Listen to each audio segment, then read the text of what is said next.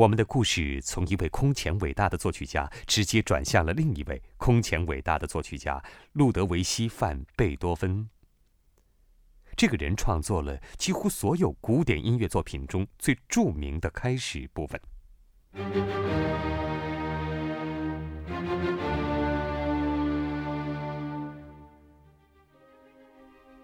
贝多芬于1770年生于波恩。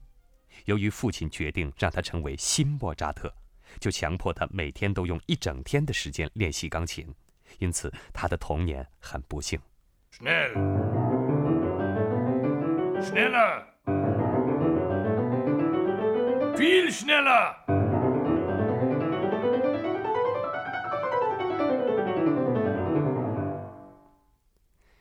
出于某些原因。这并没有阻碍他对音乐的兴趣，他依然热爱音乐，而且这还使得年轻的贝多芬成为一位才华横溢的钢琴家。在之后的岁月中，他创作了所有钢琴文献中最伟大的作品，其中包括《月光奏鸣曲》。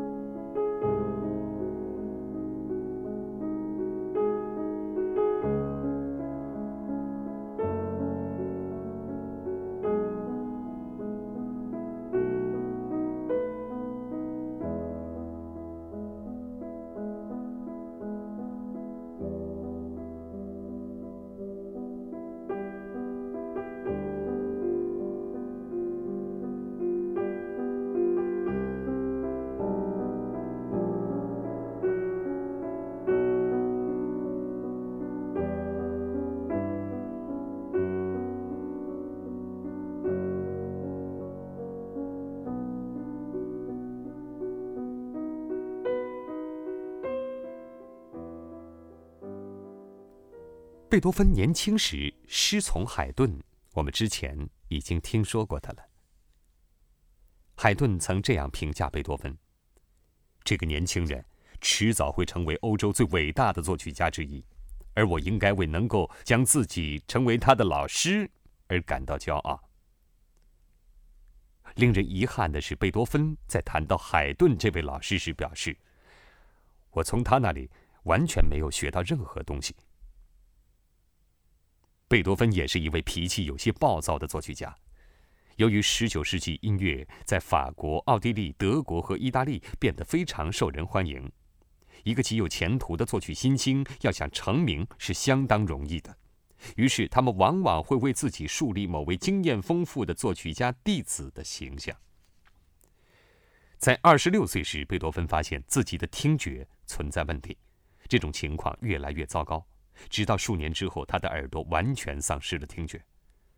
不过，失聪并没有阻止他创作前所未有的美好音乐，即使他自己永远不能听到自己的作品。但他所创作的作品证明了他是多么的才华横溢。当音乐家们看着一页乐谱的时候，其中的一切都在他们的脑中变得鲜活生动。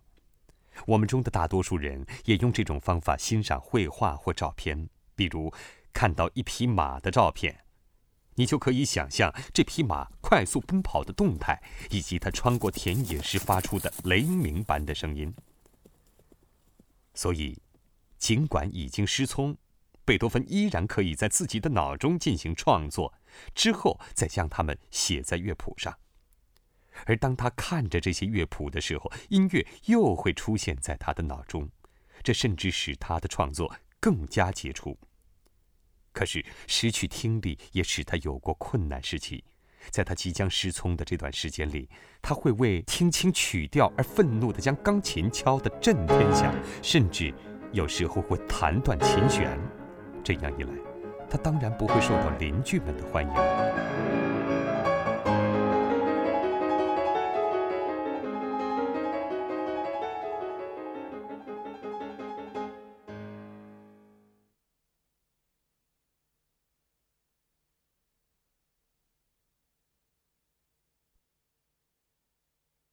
现在已经是一个新的世纪了，一八零一年、一八零二年，等等等等。人们也逐渐明白，十九世纪的头二十年里，最有力量、最了不起的作曲家是如此一个有着一头乱发、态度粗暴、有时脾气恶劣，而且还耳聋的不容易相处的人。贝多芬为戏院写过很多配乐。这些音乐是为了给舞台上正在演出的剧情添加气氛，乃至填补剧情上的空白。如果在那个时代就已经发明了电影的话，毫无疑问，贝多芬会忙于创作电影音乐。他创作了我们之后将要欣赏的一首名为《艾格蒙特》的序曲。这首序曲将在戏剧刚刚开始的时候演奏。它总是让你先感受一下，之后要欣赏的曲调。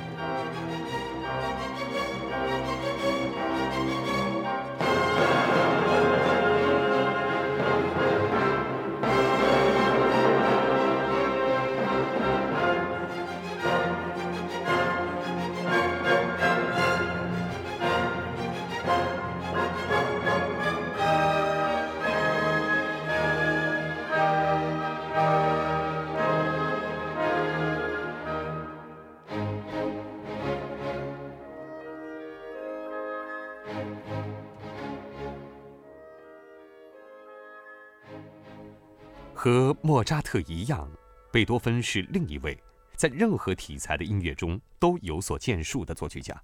协奏曲、宗教音乐、独奏乐器作品，以及一部非常成功的歌剧《菲戴里奥》。不过，他的专长是交响曲，他使这种音乐形式得到了极大的发展。他的第一交响曲听起来就像莫扎特和海顿的作品，既美丽又优雅而简洁。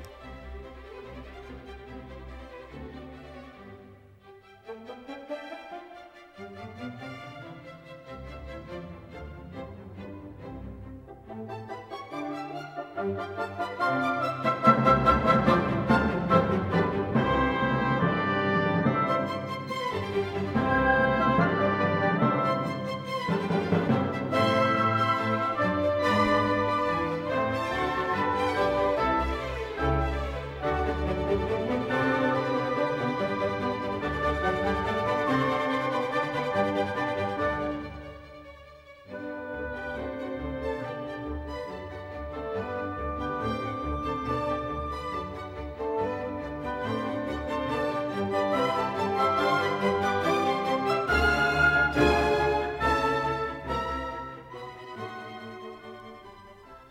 从创作第一交响曲到他最后的这首第九交响曲，一共经历了二十四年的时间。很多人相信这首最后的交响曲是他所取得的最伟大的成功，而且你能听到这是为什么？这部作品使用了一个前所未有的庞大乐队，它产生了一种非常宏大并且强有力的音响。作曲家甚至在作品中加入了一个大型合唱团。